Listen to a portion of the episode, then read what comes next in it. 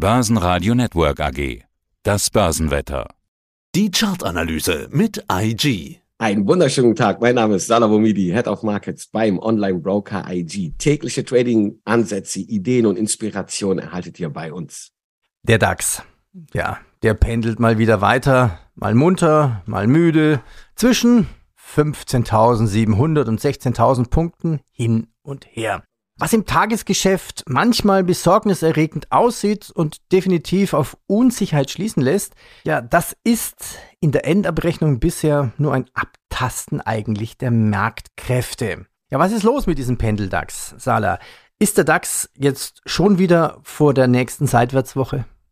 Wir sehen es ja schon, die Seitwärtsphase, die ist ja jetzt schon, wie du eingangs schon gesagt hast, länger im am Laufen. Zins- und Konjunktursorgen, andere weitere Faktoren, die eigentlich die Unsicherheit hochhalten. Aber ich kann mir durchaus vorstellen, dass zwar die Seitwärtsphase vielleicht kurzfristig noch weiter anhält, aber hier ist durchaus Potenzial noch an der Oberseite. Ein Ausbruch, auf den wir jetzt lange warten, ein nachhaltiger Ausbruch über die 16.000 Punkte Marke würde auch neue Kursziele aktivieren und gar den Weg bis in Richtung 16.500 Punkte freimachen. Ja, ich weiß, die Unsicherheit und die Risiken sind hoch, aber aktuell kennen die Aktienmärkte auch nur eine Richtung. Die ist eigentlich bis dato long. Wenn ich auf die Bumidi-Bänder schaue, meinen Volatilitätsindikator, da sehen wir in den Projektionen für die nächsten 30 Tage kann durchaus und das ist eine hohe Bandbreite aufgrund der Vola, der DAX bis in Richtung 16.786 gehen. Das ist schon dann auch ein neues Allzeithoch. An der Unterseite, und da siehst du, wie hoch die Vola ist, kann es sogar bis auf 15.049 Punkte gehen. So eine Standardabweichung von 68 Prozent. Da erwarte ich, dass der Markt in dieser, in dieser Bandbreite für die nächsten 30 Tage tendieren kann. Das ist schon, schon gewaltig. Also fassen wir nochmal zusammen. Was war der Hoch? 16.700 und? 86 Zähler. 86, okay. Und unten, ich würde die Frage mal anders formulieren. Was dürfte Schlusskurs technisch nicht passieren, damit im DAX nichts anbrennt? Das ist sehr schön und das ist die wichtige Marke, die wir hier an der Unterseite hier schon ganz kurz sehen, 15.800 Punkte. Wir waren zeitweise mal unter der 15.800 Punkte, aber da wurden direkt nochmal neue Kaufsignale aktiviert. Unterhalb der 15.8, da könnte dann durchaus auch nochmal die Fallhöhe größer werden. Du hast vorhin so ein bisschen die Rezession angesprochen. Es gibt ja viele Menschen, die Rezessionssorgen haben. Lass uns ein bisschen diskutieren. Rezessionssorgen versus Börse versus Menschen, die vielleicht anders ticken. Vielleicht ticken die Menschen wirklich anders, als Analysten das immer einschätzen. Nach der Pandemie, nach Krieg, nach Krisen sehen wir doch, dass sich die Konsumenten geändert haben. Nach dem Motto, ich will jetzt konsumieren, ich will jetzt genießen, ich will jetzt nicht mehr sparen. Wir sehen, die Nachfrage nach Luxusgütern ist sehr stark gestiegen im ersten Halbjahr. Haben wir so eine Art Man lebt nur einmal Zyklus? Ja, das hängt natürlich auch immer von deiner Zahlungsbereitschaft und deinem äh, Portemonnaie ab. Wir wissen grundsätzlich aus der Vergangenheit, Luxusgüter und bestimmte defensive Werte, die gewinnen ja per se, wenn wir in Unsicherheiten sind, wenn wir Rezessionssorgen haben, unelastische Produkte, die durchaus auch bei Risiken gekauft werden. Und das ist schon mal A, ein Punkt, den wir immer wieder gesehen haben. Ob sich das Konsumentenverhalten wirklich tatsächlich geändert hat, können wir erst sehen, wenn, wir sind ja bei, in den Arbeitsmärkten makroökonomisch auf Hochs, das heißt, wir sind in Vollbeschäftigung praktisch gesehen. Und langsam könnte, und das wäre ein Indikator dafür, dass die Rezessionssorgen dann noch weiter steigen, wenn erste Unternehmen Arbeitsplätze streichen, das hört man mal an der einen oder anderen Stelle, wenn das dann weiter vollzogen wird, die Arbeitslosenquoten weiter dann eigentlich wieder anheben und dann die Konsumentennachfrage weiterhin stabil bleibt, dann würde ich deine, deine These unterstützen. Vorher noch nicht. Vorher, wir sind noch in sehr robusten, stabilen Arbeitsmarkt und das kann auch berechtigterweise dann die Möglichkeit bieten, auch zu konsumieren und so zu konsumieren, wie man es kennt. Du hast nämlich richtigerweise gesagt, die Inflation ist relativ hoch, Preissteigerungen sind sehr stark und drastisch gewesen. Nichtsdestotrotz sehen wir eine positive, ein positives Konsumklima. Ja, natürlich muss man einschränken, das gilt nur für die Menschen, die sich das leisten können. Aber kannst du sowas vielleicht auch erkennen in deinem Umfeld? Man lebt nur einmal Zyklus. Menschen geben eigentlich mehr Geld aus, also die, die sich wirklich leisten können. Natürlich sind es andere Dinge als vor zwei Jahren. Vor zwei Jahren waren es vermutlich Möbel. Ja, auf, äh, Möbel oder andere ja, Güter, die wir insbesondere vielleicht auch in der Corona-Szene gesehen haben, die signifikant mehr gekauft worden als sonst. Aber klar, ich kann das im privaten Umfeld auch sehen. Es ist natürlich auch eine Altersfrage. Viele junge Menschen leben sehr digital und vielen Plattformen wird ja auch eigentlich so instinktiv oder unterbewusst ja auch verkauft. Und man neigt dazu vielleicht dann noch offener dem Konsum zu leben, als wie wir ihn früher kennen. Ich bin natürlich höchstens mit dem Fernseher aufgewachsen als Medium. Das ist heute bei Leuten, die jünger sind als ich, schon mal gar nicht mehr die Frage, die Wunderkiste oder den Fernseher überhaupt anzuschalten. Da nutzt man das Handy. Tja, früher, wir hatten halt nichts, gell? Ja. ja, machen wir weiter mit der Berichtssaison. Die ist stark, oder? Starke Berichtssaison? Weiterhin stark, ja. Wir haben noch äh, keine Zweifel so in dem Sinne gesehen. Überraschungen gibt es immer, können immer noch kommen, aber bis jetzt alles in Line, wie man so schön sagt. Und die Gretchenfrage ist natürlich auch, ob der DAX dem US-Technologieindex Nasdaq folgt, der in dieser Woche neue Jahreshochs erreicht. Auf der anderen Seite muss man auch sagen, dass der Dow Jones deutlich drunter liegt. Wie sieht es denn bei der Nasdaq aus? Ja, im äh, Nasdaq, da wollte ich noch mal ganz kurz auf den Chart. Genau, da sehen wir sehr schönes charttechnisches Bild. Wir haben einen Ausbruch jetzt gesehen, der nachhaltige neue Kaufsignale gebracht hat. Die Übernahme der 13.191 Punkte Marke aktiviert für mich sogar ein neues Kursziel aktuell bei 13.536.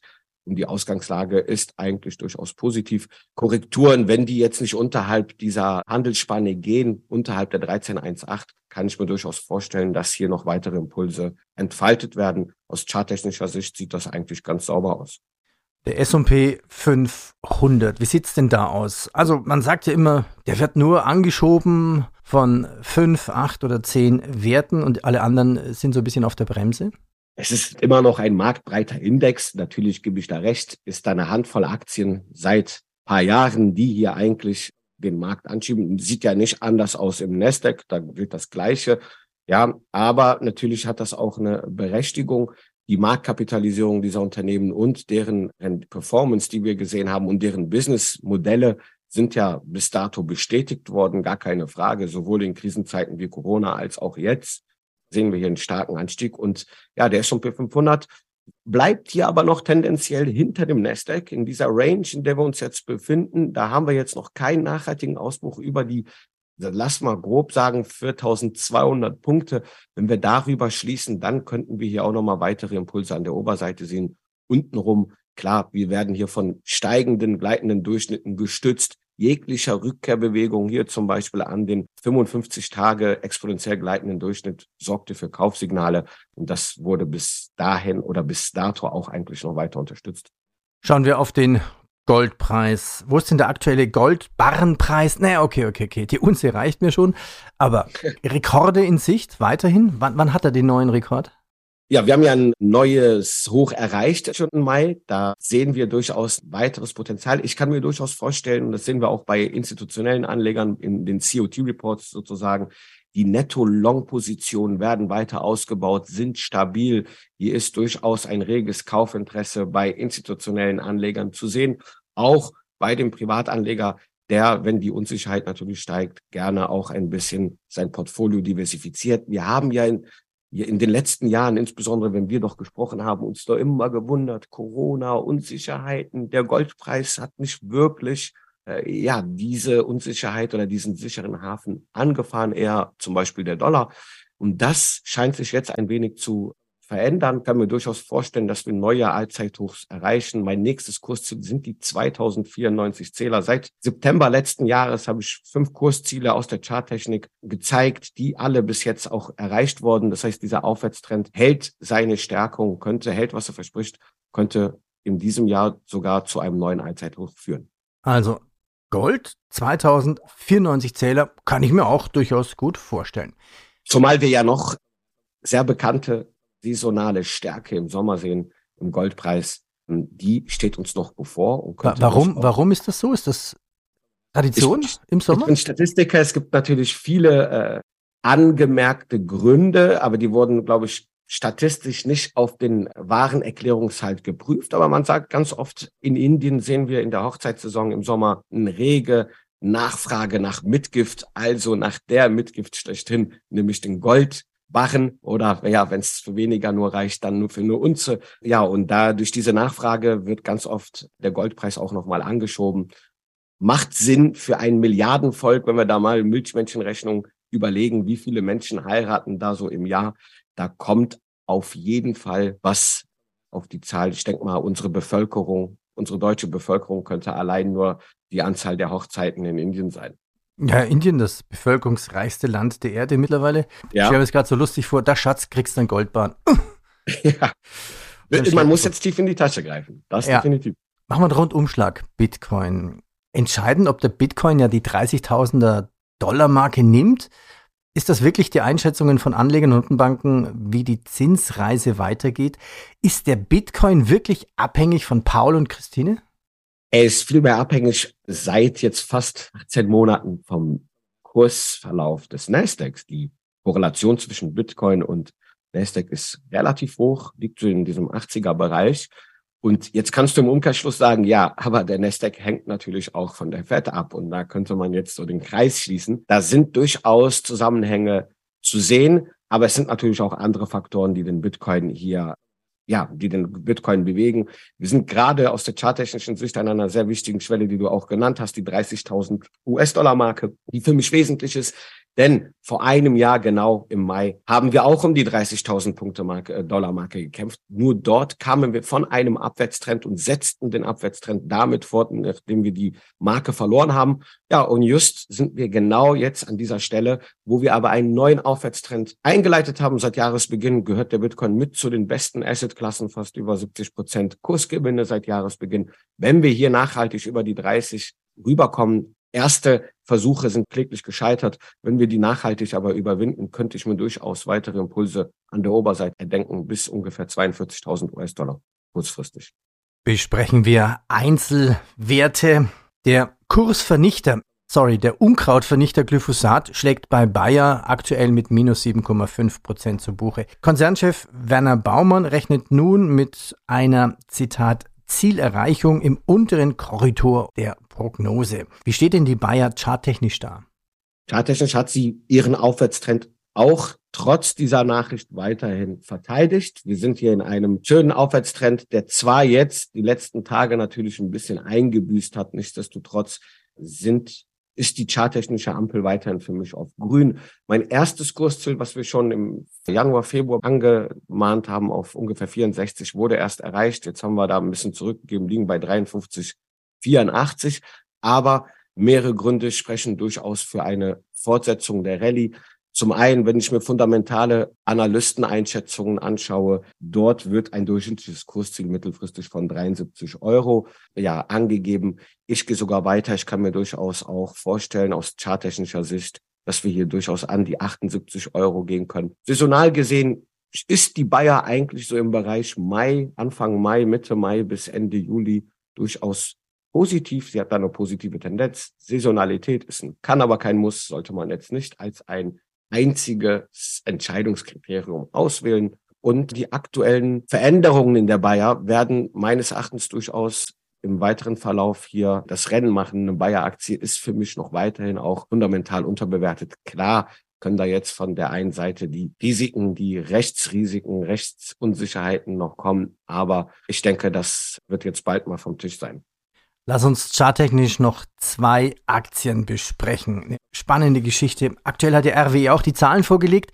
RWE will seine Investitionen in das Ökostromgeschäft weiter ausbauen. Laut einem Interview mit dem Vorstand wollen sie Europas größter Ökostromanbieter werden. Ja, aber spannend ist eigentlich noch eine Nebenstory. Was heißt Nebenstory? Vielleicht ist das überhaupt die Überstory überhaupt. Plant Iberdrola eine Übernahme? Hä? Wer ist Iberdrola? Frage 1. Die meisten kennen sie schon, die Spanier, aber so ein bisschen nur. Das ist doch eine Hammer-Nachricht. Ich meine, Grund für diese Gerüchte aus Spanien ist, dass der Rivale Iberdrola eine Übernahme des Versorgers anscheinend durchspielt, durchexerziert. Käme es zu einem Angebot, wäre das angesichts der Bedeutung von RWE für die deutsche Energiewende ja wirklich ein, ein Hammer, ein Energiewendehammer. Auf jeden Fall. Man könnte auch einfach äh, salopp sagen, die Spanier haben die Sonne. Ich glaube, das ist durchaus oder haben mehr Sonnenstunden als wir und das könnte vielleicht auch der RWU gut tun. Aber das ist natürlich ein Hammer Nachricht. Vorerst für mich natürlich erstmal nur ein Gerücht. Da muss man natürlich immer vorsichtig erstmal sein. Aber Unlogisch ist das nicht und es würde auch ein bisschen unsere Versorgerlandschaft durchaus verändern. Der Aktie tut es bis dato erstmal gut. Gerüchte hin oder her. Die Aktie steht heute schon 1,46 Prozent im Plus bei 42,38 taxiert gerade hier beim Online-Broker IG. Und wir sind auch in einer sehr guten Ausgangs-, charttechnischen Ausgangslage. Ich sehe hier so ein Rechteck über die letzten Tage, Wochen eigentlich bewegen wir uns in einer engeren Handelsspanne von 41,10 bis 42, ja, 42, 70 roundabout. Wenn wir da nachhaltig jetzt einen Bruch sehen, würden wir eigentlich ein ganz klassisches Trendfortsetzungsmuster in Gang setzen und somit mein nächstes Kursziel bei 44,32 Euro aktivieren. Fundamentalanalysten gehen da hingegen sogar noch weiter und sagen 51,63. Das ist so das gemittelte Kursziel, was fundamentale Analysten bei Reuters als ihre Einschätzung abgegeben haben.